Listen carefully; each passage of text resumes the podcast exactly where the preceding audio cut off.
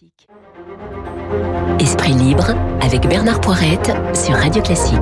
Et pour un quart d'heure avec nous ce matin, et je m'en réjouis, le philosophe Michel Onfray, bonjour. Bonjour. Merci d'être en studio sur Radio Classique. Votre nouvelle revue trimestrielle s'appelle Front Populaire. Le premier numéro est sorti au mois de juin. Euh, ça marche? Vous en vendez des brouettes? Ben oui, plus que des brouettes, des camions même. Ah oui Combien déjà? 80 000, c'est ça, autour? On est entre 80 et 100 000, avec euh, des difficultés d'approvisionnement en papier, avec euh, la distribution qui est Et problématique. retira- Oui, parce qu'en plus, il y a la grève des NMPP, etc. Absolument. Euh, On n'en parle pas beaucoup, hein, mais il y a des palettes qui sont incendiées, enfin pas seulement de, de Front Non, Populaire. non, il y a aussi des libérations, il y a des absolument, Paris Figaro. absolument, absolument, oui. Et euh, euh, alors, euh, qui achète Front Populaire Vous savez? Non, parce qu'en Est-ce que ce sont des militants d'extrême droite? Est-ce que ce sont des militants d'extrême gauche? Est-ce que ce sont des non politiques Est-ce que c'est le citoyen lambda? C'est tout le monde, c'est tout le monde, vous savez. C'est-à-dire qu'on avait, on avait proposé au départ de, de signaler les, les, les 1000 premiers abonnés pour pouvoir les remercier. Et donc, euh, Libération et d'autres, Le Monde, ont fait savoir que c'était surtout un repère de gens d'extrême droite. Oui. En fait, c'était des abonnés, c'était pas des gens qui, euh, qui, qui, qui écrivaient dans, dans la revue. Et au total, ça faisait 0,04% de gens qui n'étaient pas des fascistes, mais enfin qu'on présente comme des gens d'extrême droite. Donc, euh, non, non, on n'a pas de, on n'a pas de militants de droite, de gauche ou je ne sais quoi, juste des gens qui sont déçus de ce qu'est devenu la politique Mhm. et qui sont des gens compétents là où ils sont. C'est-à-dire, on est assez sidéré de la compétence des gens qui euh, qui se manifestent auprès de nous, qui sont des fiscalistes. Des, Vous parlez des- des lecteurs, hein, là, hein euh, des lecteurs, ou des gens qui des voudraient abonnés. bien écrire quelque chose. Des, abonnés. Enfin, des, des, des- on, on a fait au départ un, un gros abonnement à 1500 euros à vie. Ouais. On a rencontré tous ces gens pour les remercier et on peut plus les, les rencontrer. On a plus de 100 personnes qui ont qui ont fait ce gros chèque. Ouais. Et on a effectivement des, des profils très très intéressants de gens qui travaillent je sais pas, dans la sécurité du nucléaire français, avec des commissaires de police, avec euh, des, des fiscalistes, un, un, un syndicaliste de la CGT qui, euh, qui a- c'est quand même beaucoup d'argent, je veux dire, donner 1500 Oui, c'est beaucoup d'argent oui, Et pour donc, un euh, investissement de presse. On n'a pas une sociologie de, de politiciens, on a juste une, une, une sociologie de gens qui voudraient refaire des choses en matière de politique. On est bien d'accord, Michel Onfray, que c'est, d'ailleurs, vous l'avez dit comme ça, c'est la revue de tous les souverainismes, de droite comme de gauche,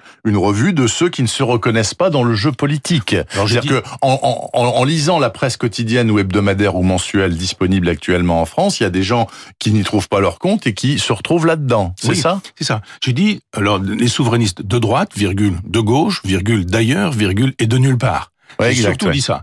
Alors, euh, chez, chez certains, ça donne de droite et de gauche, puis d'autres, c'est de droite et de droite. Non, pas du tout. On a vraiment des gens qui viennent de partout, des déçus du Parti communiste, des déçus des Républicains, beaucoup de déçus de- d'En Marche, d'ailleurs, d'Emmanuel Macron, parce que ces gens qui disaient avec Macron, finalement, droite et gauche, on, on s'en moque un peu, si l'idée est bonne, qu'elle soit de droite ou de gauche, euh, peu importe. Ça s'est fait deux fois en France. Ça s'est fait avec le général de Gaulle, qui voulait, au-dessus des partis, considérer que finalement, il y avait des gens qui voulaient dé- défendre et porter la France, et puis les autres.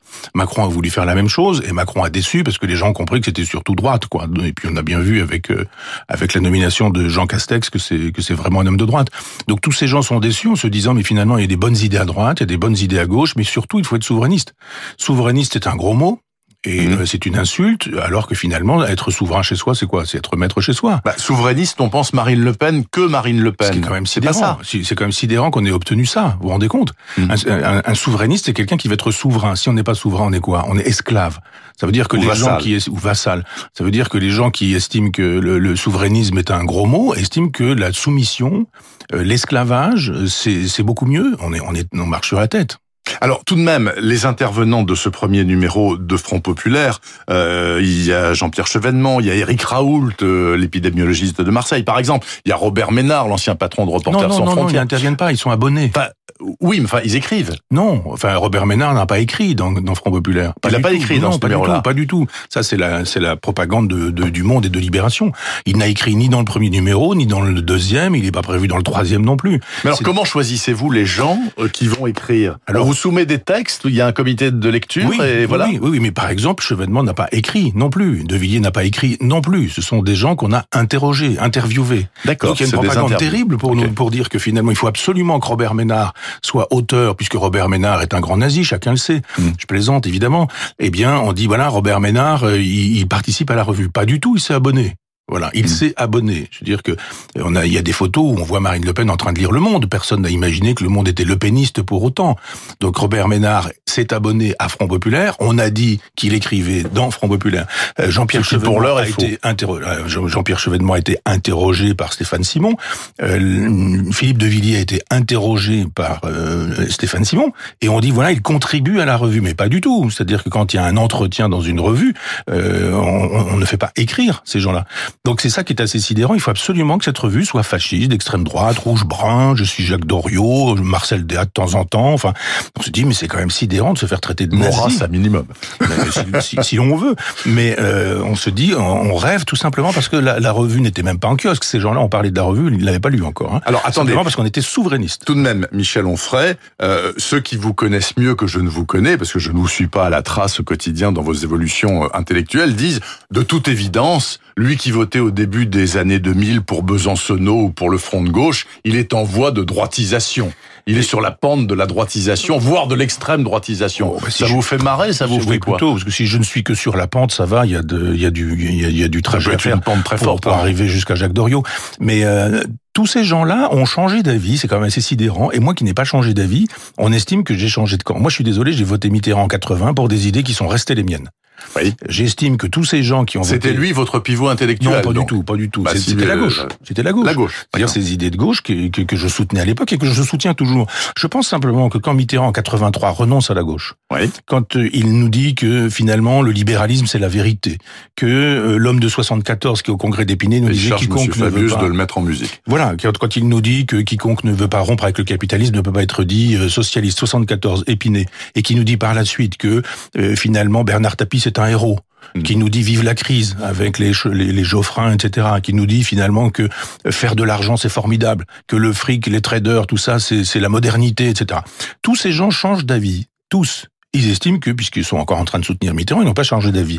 Mais moi, je, je, suis fidèle à des idées. Si ces idées, elles ne sont plus incarnées par un homme comme Mitterrand, par exemple, mais moi, je laisse, je laisse tomber Mitterrand, mais je garde les idées. Ces gens qui se prétendent de gauche aujourd'hui nous disent qu'il faut louer les utérus des femmes pauvres qu'il faut acheter des embryons et ils nous disent que quand on achète des enfants, on est un homme de gauche et qu'on est un progressiste. Mais on est un fasciste. On est un fasciste s'il faut utiliser le vocabulaire de ces gens-là. Si effectivement on, on, peut louer les utérus des femmes en se disant de gauche et acheter des enfants en continuant à se dire de gauche, oui, je ne suis pas de gauche. Ça, c'est sûr. Ça, c'est sûr.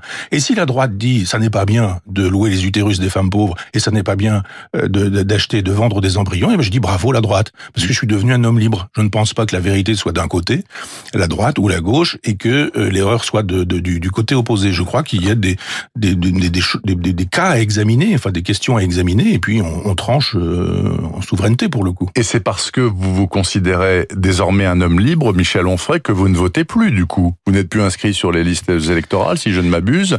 Euh, en 2022, vous allez faire quoi? Vous, vous allez rester chez vous? Écoutez, tant que les élections fonctionneront comme elles fonctionnent, c'est-à-dire en gros vous votez dans le sens du, du de, ce qu'il faut faire, c'est-à-dire euh, l'Europe maastrichtienne pour le coup, et puis on prend en considération votre vote, sinon on le met à la poubelle, je vais, je vais pas voter. -dire en 2005, j'ai voté, j'ai fait partie de ceux qui ont voté non à ce fameux traité constitutionnel. En 2008, on m'a dit, euh, bah, de toute façon vous l'aurez quand même et on va vous passer par dessus. Alors je dis mais dans ces cas-là, ne nous demandez pas de voter.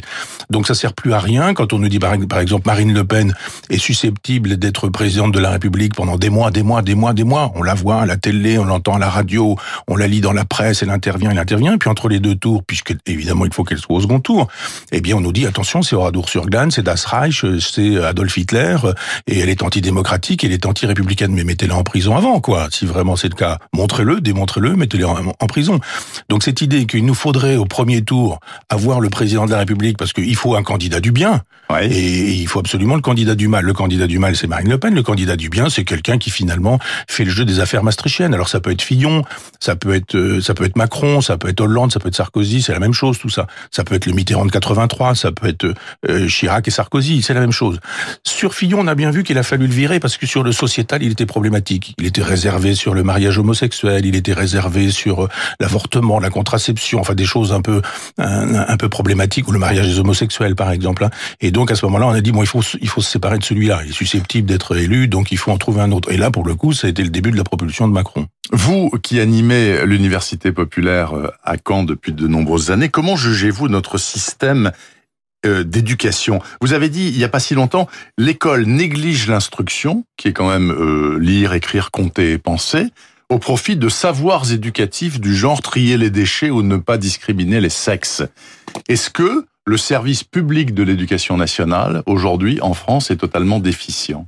Alors juste, juste Où il une, est perverti, une remarque, il est- n'y a plus d'université populaire. J'ai été viré de l'université populaire par euh, le maire de Caen, le maire Les Républicains. Euh, trois ans. Et J'ai été mis à la porte de. France Culture euh, par euh, une directrice extrêmement zélée. Je ne dirais pas qu'elle a obéi aux ordres du chef de l'État, mais on pourrait l'imaginer. Euh, L'université de Caen a fait un conseil d'administration pour m'interdire la location de- de- de- d'un amphithéâtre où je puisse faire cours. Donc non, on a voulu me réduire au silence. C'est d'ailleurs pourquoi avec Stéphane Vous Simon, êtes on non fréquentable, donc. Oui, voilà. Oui. Hmm. Et donc effectivement, moi, je, je suis fils d'ouvrier agricole et de femme de ménage, c'est-à-dire que c'est l'école qui m'a qui m'a rendu possible, parce que j'y ai appris à lire, à écrire, à compter, à penser. Et mon père avait euh, avait euh, effectivement été conçu par enfin, son intelligence avait été conçue par l'école républicaine. Et je me disais, il y avait une méritocratie à cette époque. Si on travaillait, si on était un bon élève, et on le devenait un bon élève si on avait un bon instituteur, on pouvait s'en sortir. Aujourd'hui, ça n'est plus le cas. Et de fait, quand j'entends aujourd'hui des jeunes qui ont 15-16 ans et qui me donnent des leçons, qui, m'expliquent ce que c'est que l'islam, par exemple, et qui ont un avis sur l'islam, je dis très bien, mais euh, tu as lu le Coran, tu as lu les hadiths du prophète, tu as lu une biographie du prophète, tu es allé dans quelques pays musulmans pour pouvoir euh, étayer ta position? Pas du tout. On leur a appris à l'école que c'était une religion de paix, de tolérance et d'amour, donc ils répètent ça, voilà. Le réchauffement climatique, on dit, ah tiens, si on parlait, on parlait un peu des cycles d'astrophysique, est-ce qu'on pourrait faire un peu d'astrophysique? Et par exemple, que connais-tu de la théorie des quantas qui nous permettrait, avec les multivers et les plurivers, de penser la question du climat euh, de manière un peu alternative? Mais là, pas du tout. On est un climato-sceptique, donc on est un salaud. Précédemment, on est un islamophobe aussi, quoi.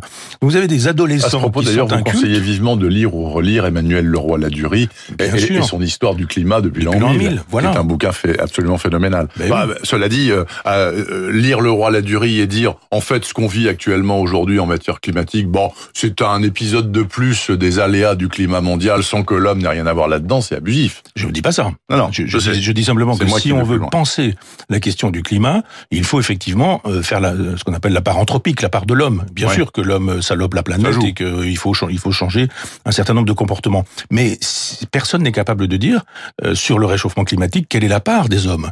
Et puis après ça, on nous dit mais euh, il faudrait culpabiliser le citoyen de base en lui disant mettez une brique dans vos toilettes pour économiser un litre d'eau à chaque fois que etc. Quand vous brossez les dents, euh, prenez un verre à dents et puis arrêtez de faire couler le robinet, euh, etc., etc. Les passoires thermiques, enfin toutes ces choses-là. Puis on se dit mais pendant ce temps-là, tous ces gens qui nous donnent des leçons prennent des avions privés pour aller faire des euh, faire des débats. Les gens du GIEC sont à peine des scientifiques, c'est-à-dire que si vraiment on regarde très précisément qui sont ces gens-là, quelles sont leurs publications, quels sont leurs degrés d'expertise, on s'aperçoit qu'il est à peu près nul. Et on n'écoute pas les gens qui ont des informations à nous donner, par exemple le roi Ladurie, qui nous explique que pendant pendant mille ans, l'histoire du climat du climat a changé, mais mille ans, c'est-à-dire une époque où il n'y avait pas de mobilette, où il n'y avait pas de, où Absolument. il n'y avait pas de Il y avait- moteur, il y avait des chars à de- bœufs et des voilà, et on se dit, mais est-ce que simplement quand on, on regarde un paysage, mais sait-on encore regarder un paysage quand on est un habitant des villes?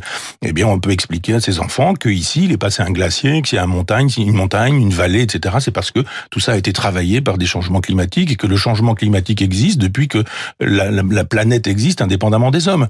Ça, ce sont des choses Ce qui est bien avec vous, Michel Onfray, c'est qu'on est d'accord ou pas d'accord avec vous, mais enfin, on a quand même les neurones qui fonctionnent quand on discute. Ben, avec vous voyez, c'est ça qu'il faut faire à l'école. C'est plutôt que de dire à bien. des enfants, il faut trier, euh, il faut faire du tri sélectif, euh, leur expliquer ce, ce qu'est le cosmos, ce que sont les astres, comment ça a fonctionné. Le- le- il faudrait qu'on les emmène tous faire un tour en avion pour voir un peu ce qu'est leur paysage, voir comment les, les vallées ont été creusées, ce qu'est la géographie. On ne fait plus de géographie, on ne fait plus de géologie, on ne fait plus d'histoire.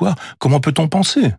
Comment peut-on penser? Dans une école française au Maroc, j'ai trouvé à la poubelle des cartes d'école de nos écoles. Ah oui, ouais, oui. On les avait jetées à la poubelle. Oui. C'était effrayant. Comment on apprend la géographie sans carte? Ben, je suis d'accord avec vous. Moi, quand j'étais gamin, il y avait des bizarre. fresques, par exemple, qui permettaient euh, de des fresques donc sur les murs avec les, les, les, les dates, avec les siècles, etc.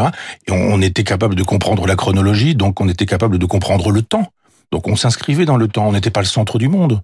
On, on faisait partie du monde, mais on n'était pas le centre du monde. Aujourd'hui, les enfants sont égotistes, sont égocentrés, et leur compte Twitter, leur, leur réseau social, leurs échanges, leurs potes, leurs tribus, mais il n'y a plus de possibilité de fabriquer de la collectivité euh, au sens large du terme. Une dernière euh, question, Michel Onfray, j'ai appris en préparant cette interview, je j'avais échappé. Vous avez aidé activement votre compagne à mourir il y a quelques années. Elle avait un cancer au stade terminal. Euh, vous l'avez dit, euh, revendiqué, vous l'avez plus loin. Vous le referiez, je vous le souhaite pas, mon Dieu, mais vous le referiez encore? Oui, bien sûr. Je pense que il n'y a rien de changé. Non, bien sûr. Ça fait partie des ça fait partie des idées de gauche. Ça aussi, jadis, quand la gauche avait des idées et qu'elle n'était pas simplement là pour euh, servir de marchepied au capital. L'idée d'aider les gens à, à, disparaître dans la dignité, comme on disait à cette époque-là. Donc, je serais peut-être pas aussi catégorique sur l'opposition entre soins palliatifs et, euh, et euthanasie. Ça aussi, c'est manichéen. Parce qu'il y a un moment donné, quand quand j'ai parlé à la Toubib, qui m'a qui m'a expliqué que Marie-Claude allait mourir dans dans les trois semaines. Je dis alors pas de soins palliatifs parce qu'elle me dit mais depuis un mois elle est en soins palliatifs. Donc je ne savais pas qu'il n'y a pas des unités de soins palliatifs, mais qu'il y a des soins qui sont palliatifs et que c'est pas exactement ce que je pensais. Donc il y a des moments où on a le droit, c'est ce que disait Baudelaire, le droit à la contradiction. C'est-à-dire Marie-Claude était pour l'euthanasie, mais je pense que quand on apprend qu'on va mourir dans les trois semaines, on peut ne pas avoir, euh, ne, pas faire une fixation sur ça en disant si si si si je veux mourir. Donc après ce sont des cas particuliers. Je pense qu'on a le droit de vouloir, de ne plus vouloir, qu'on a le droit d'hésiter, que simplement un devoir d'humanité. Merci beaucoup. Michel Onfray sur Radio Classique ce matin et Front Populaire, euh, bien entendu, disponible et retirage. Donc normalement, on devrait pouvoir le trouver si on a envie de le lire. Merci infiniment. C'est moi qui vous remercie. D'être venu à Radio Classique. Et je vous souhaite un bon été, monsieur Onfray. À vous aussi. Il est 8h55 exactement à suivre un été en France. Tiens, justement, Hervé Mariton nous emmène à Moret-sur-Loing au lieu du tourisme chinois dans notre pays. Mais